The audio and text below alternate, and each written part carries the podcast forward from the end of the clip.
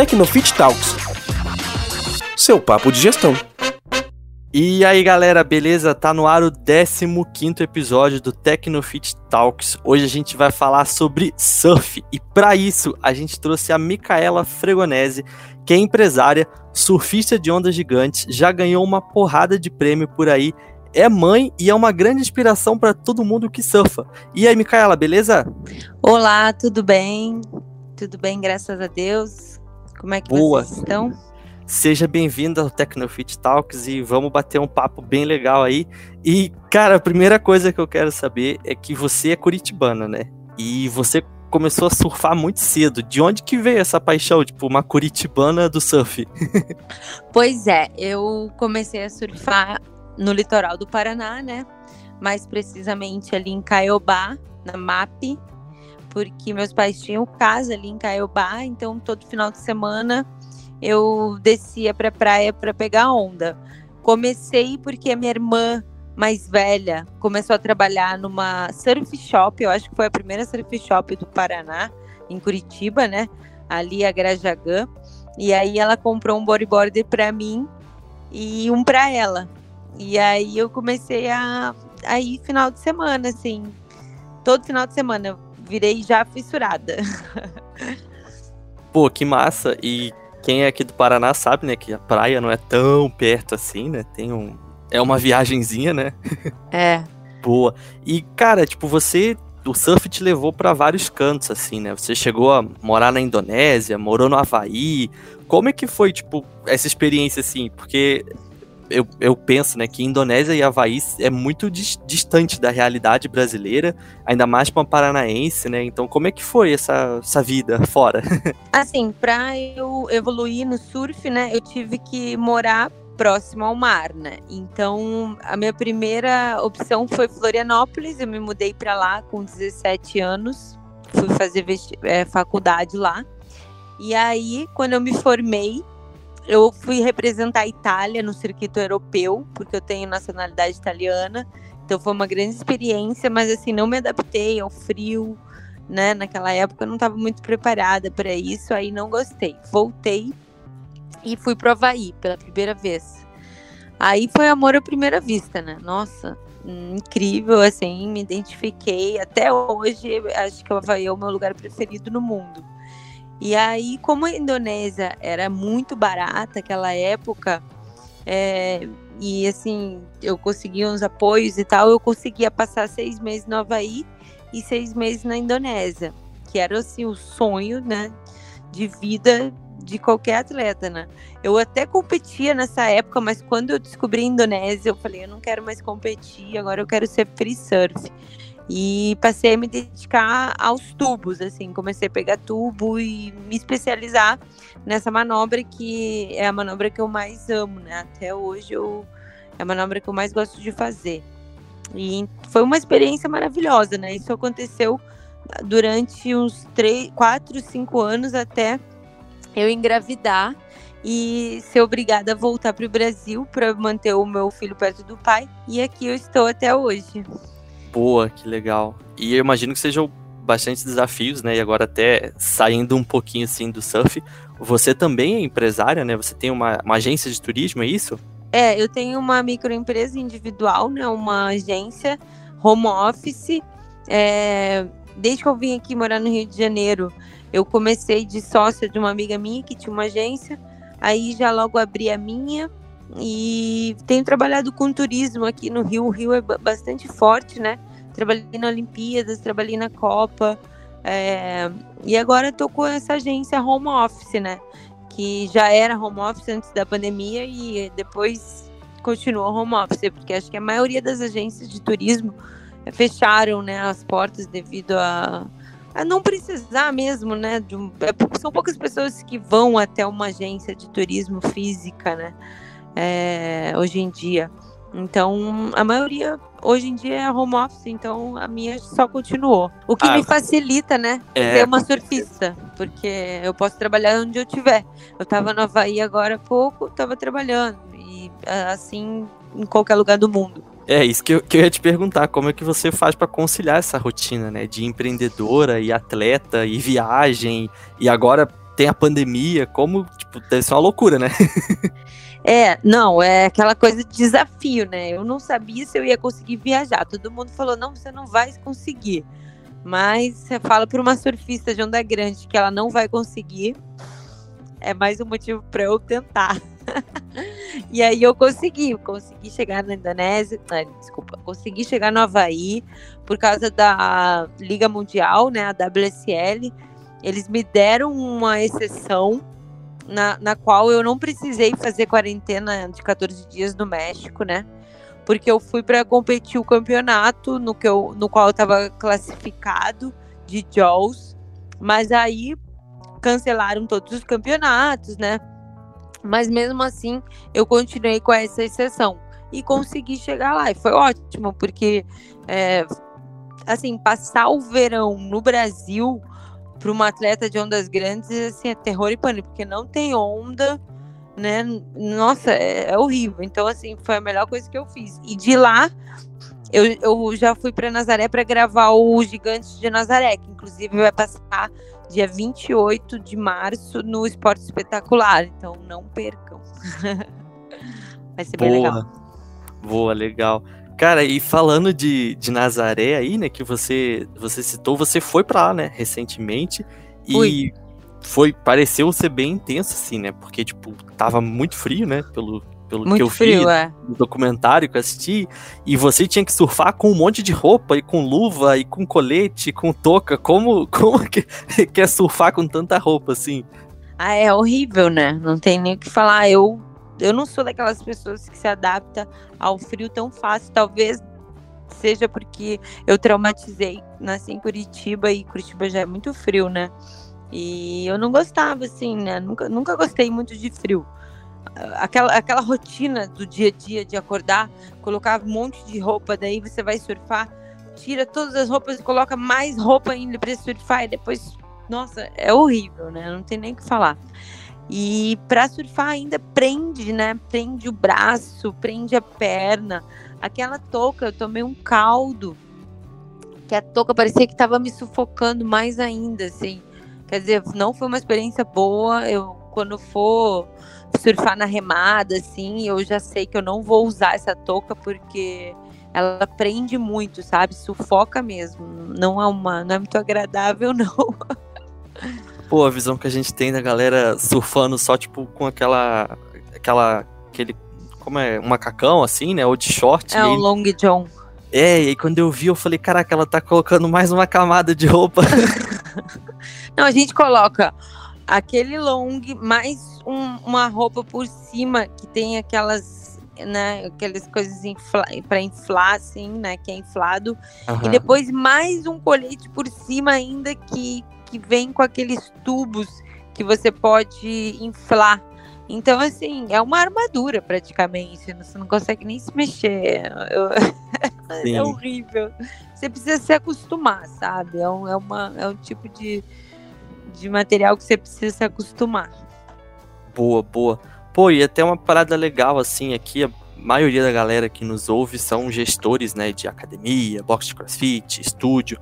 E essa galera, tipo, tem desafios diários, assim, né, pra gerir o negócio, e Aham. ainda mais agora, nesse momento da pandemia. E lá em Nazaré você teve vários desafios, né? Tipo, você, por exemplo, eu vi que teve que alugar um jet ski, e aí você tinha mais duas pessoas com você, e vocês tinham que meio que fazer tudo sozinho. E, cara, como é que você, tipo, você hoje em dia, a sua carreira, né? Você, tipo, é a sua própria empresária, você tem uma equipe, porque, pelo que eu vi, muitas das coisas é você que faz mesmo, né? Você corre atrás de patrocínio e você faz esses rolês de jet ski, de viajar. Como, como que é isso? É, atualmente é, eu tô com a Ebanks, né, que tá me dando um suporte bem legal, a MFC Hawaii também. Tenho outros apoiadores, né, que me ajudam. Mas, assim, empresário nunca tive. Uma amiga minha, que ela é bem agilizada, assim, me ajudou a, a montar um portfólio bacana, ela me ajudou a correr atrás. Então, assim, ela foi minha empresária, digamos assim, né? Me ajudou dentro do, do possível dela quando ela estava morando aqui no Brasil, que ela foi morar fora. E então, assim, a logística de, de alugar jet ski, essas coisas, isso daí a gente já tá até acostumado, né?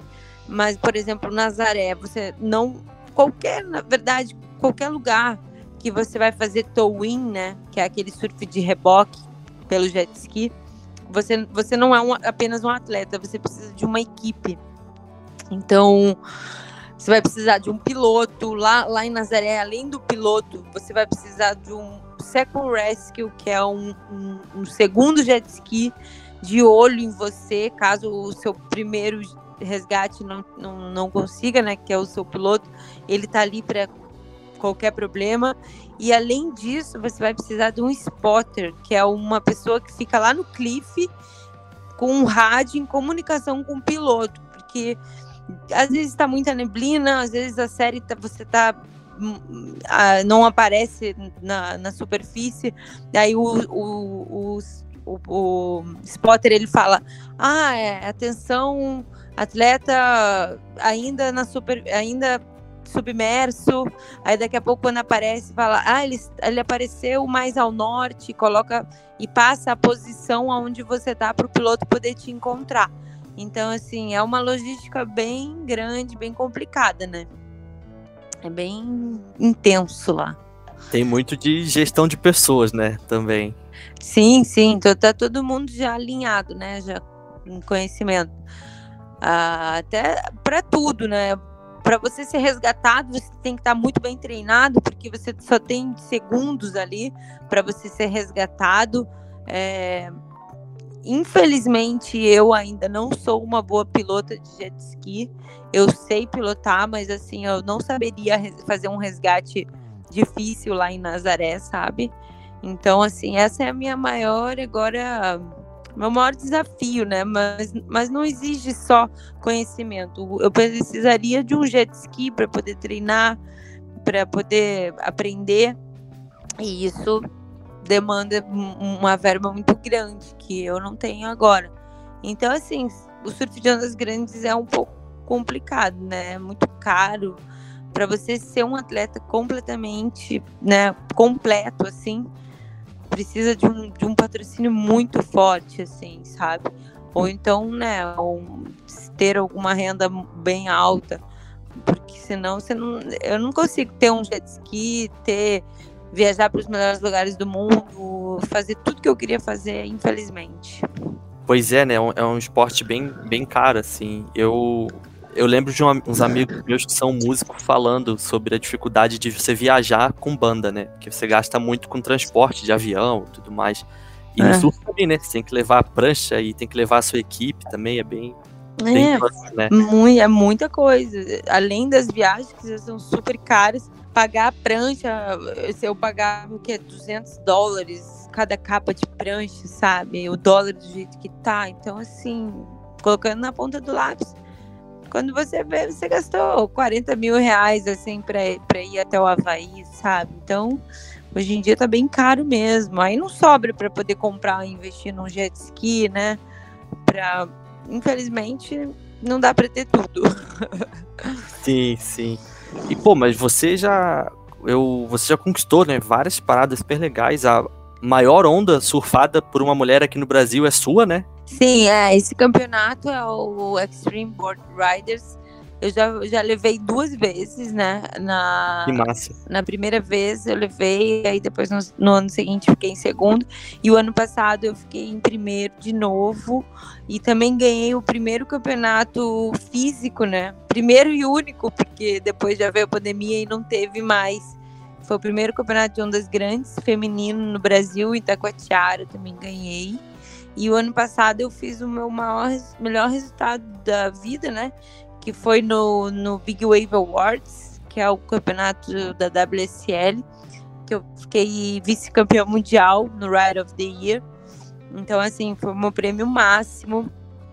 Eu fiquei bem feliz, assim, porque até mesmo por eles manterem o campeonato em, plana, em plena pandemia, então foi muito gratificante, sabe? Eu fiquei em segundo lugar e terceiro no overall performance. Então foi bem gratificante. Esse ano, para você ter uma ideia, até agora não publicaram nada a respeito desse campeonato. Então, quer dizer, a gente nem sabe se vai ter, né? Por causa da pandemia, por causa do, dos problemas que a gente já está vendo aí no mundo, né? Sim. bem, bem complicado. E você tem esse campeonato que você falou de Itacoatiara, né? Que fica no. Rio. Você tem uma história bem legal, né, com esse campeonato, porque você ganhou ele, mas você tava vindo de uma lesão, né, que você tinha perfurado a barriga, não teve uma história dessa? Verdade, verdade. Nossa, e assim, eu fui para Puerto pro meu primeiro campeonato físico de ondas grandes, né? Meu sonho era participar de um campeonato de ondas grandes. Aí eu, né, juntei dinheiro, não sei o que, fui. Cheguei lá, no primeiro dia, tinha altas ondas, só que eles não colocaram o campeonato, eu surfei. No outro dia, é, não ia ser o campeonato também. E, e eu comi alguma coisa que já não me fez mal, assim, sabe? Eu acordei super mal do estômago e não consegui treinar. Eu falei, não, como amanhã é o campeonato, eu vou tomar uns remédios aqui, vou melhorar, amanhã eu tô bem. E eu acordei bem, foi tudo bem. Só que quando eu, eu fui pegar a minha primeira onda, eu caí, a, a quilha bateu no meu estômago, aqui assim, embaixo, na barriga. Aí eu abri, dei 30 pontos, foi assim, quase pegou órgão, foi assim, terror e pânico, sabe? Foi o meu pior acidente. Eu passei assim, eu- uma noite horrível no hospital, pensando em toda a minha carreira pensando, nossa, eu acho que não é para eu competir mais, né?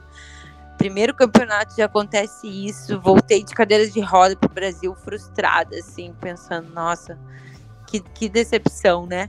Mas aí passou, né, a fase de recuperação e me chamaram para esse campeonato em Taguatiara. Eu fui no médico, falei, e aí, doutor, tô, tô em alta, posso ir competir? Ele falou, pode. Aí eu fui e ganhei. Aí eu falei, ah, não, quer saber, é isso que eu quero. quer dizer, a vida de um atleta, o pensamento muda a cada segundo, né? É doideira, cheio de altos e baixos. E até aproveitar aí pra gente finalizar esse bate-papo, foi super legal. É, você, como, como empresária e como atleta de ondas gigantes, que, tipo, cara, não é uma parada comum, né? Como você falou, pra uma pessoa do Brasil. O que que você, tipo, passa aí de inspiração, de ensinamento aí pra galera que tá começando agora, seja no surf ou seja em algum empreendimento? O que, que uma, uma surfista de ondas gigantes fala pra essa galera? Ah, eu acho que para quem quiser ser atleta de surf de ondas grandes, é, tem que se dedicar bastante, né? Primeiro tem que amar de verdade, é uma paixão muito maior do que uma profissão, né? Porque você tá ali naquela situação de risco, você tem que gostar muito, sabe? Senão, realmente, assim, se for fazer só por, por lazer, eu acho que não, não dá certo. E se dedicar a treinar, é, treinar todos os dias, levar uma vida saudável, é, treinar dentro e fora da água, porque senão vai chegar lá no momento de pânico e o teu psicológico não vai estar muito forte, você vai se apavorar e quando você se apavora que vem o problema, né? Então, cada vez que for tomar um caldo, fica calma, relaxar, né? Curtir mesmo aquele momento que vai passar e vai dar tudo certo. Essa é a minha dica para quem quer pegar onda grande. Boa, boa. E agora aí fique à vontade de fazer o seu jabá. Você já falou do, do documentário que vai pro Esporte Espetacular dia 28, né? É. E se você quiser falar suas redes sociais aí, mais algum programa que vai ao ar, no canal off, eu vi que tem umas paradas lá também, fique à vontade. Ah, então, me sigam lá no Instagram, por favor. É Micaela com CH e Fregonese, tá? E sim, com certeza, os Gigantes de Nazaré não é nem só por mim, mas pelo contexto, né? Vai ser bem bacana mesmo. Esse ano teve assim muitos desafios. O mar estava com muito vento, é, teve jet ski que virou, teve caldos assim impressionantes. Então, assim, eu acho que todo mundo vai gostar, não só da minha parte, mas de todas as partes, né? De todos os envolvidos nas gravações. E vai ser dia 28 de março, o último domingo do mês, no Esporte Espetacular, lá por umas 10 horas. E é isso. Muito obrigada. Show de bola. A gente que agradece, Micael. Em nome da Tecnofit, a gente agradece muito a sua participação no podcast. É, agradece a galera do Ibanks também, que fez essa ponte para a gente conseguir gravar. Com e certeza. Muito obrigado por esse bate-papo. Com certeza vai ser inspiração para uma galera. E essa rotina de atleta com a rotina de gestão, de empreendedorismo, tem muito a ver. Tipo, é muito punk as duas rotinas, assim. É. Então, com certeza, a galera vai tirar muito insight daqui. E mais uma vez, muito obrigado. É isso. Semana que vem a gente volta com mais um episódio do Tecnofit Talks. Valeu, pessoal. Tchau, tchau. Obrigada pelo convite. Tchau, tchau. Tecnofit Talks. Seu papo de gestão.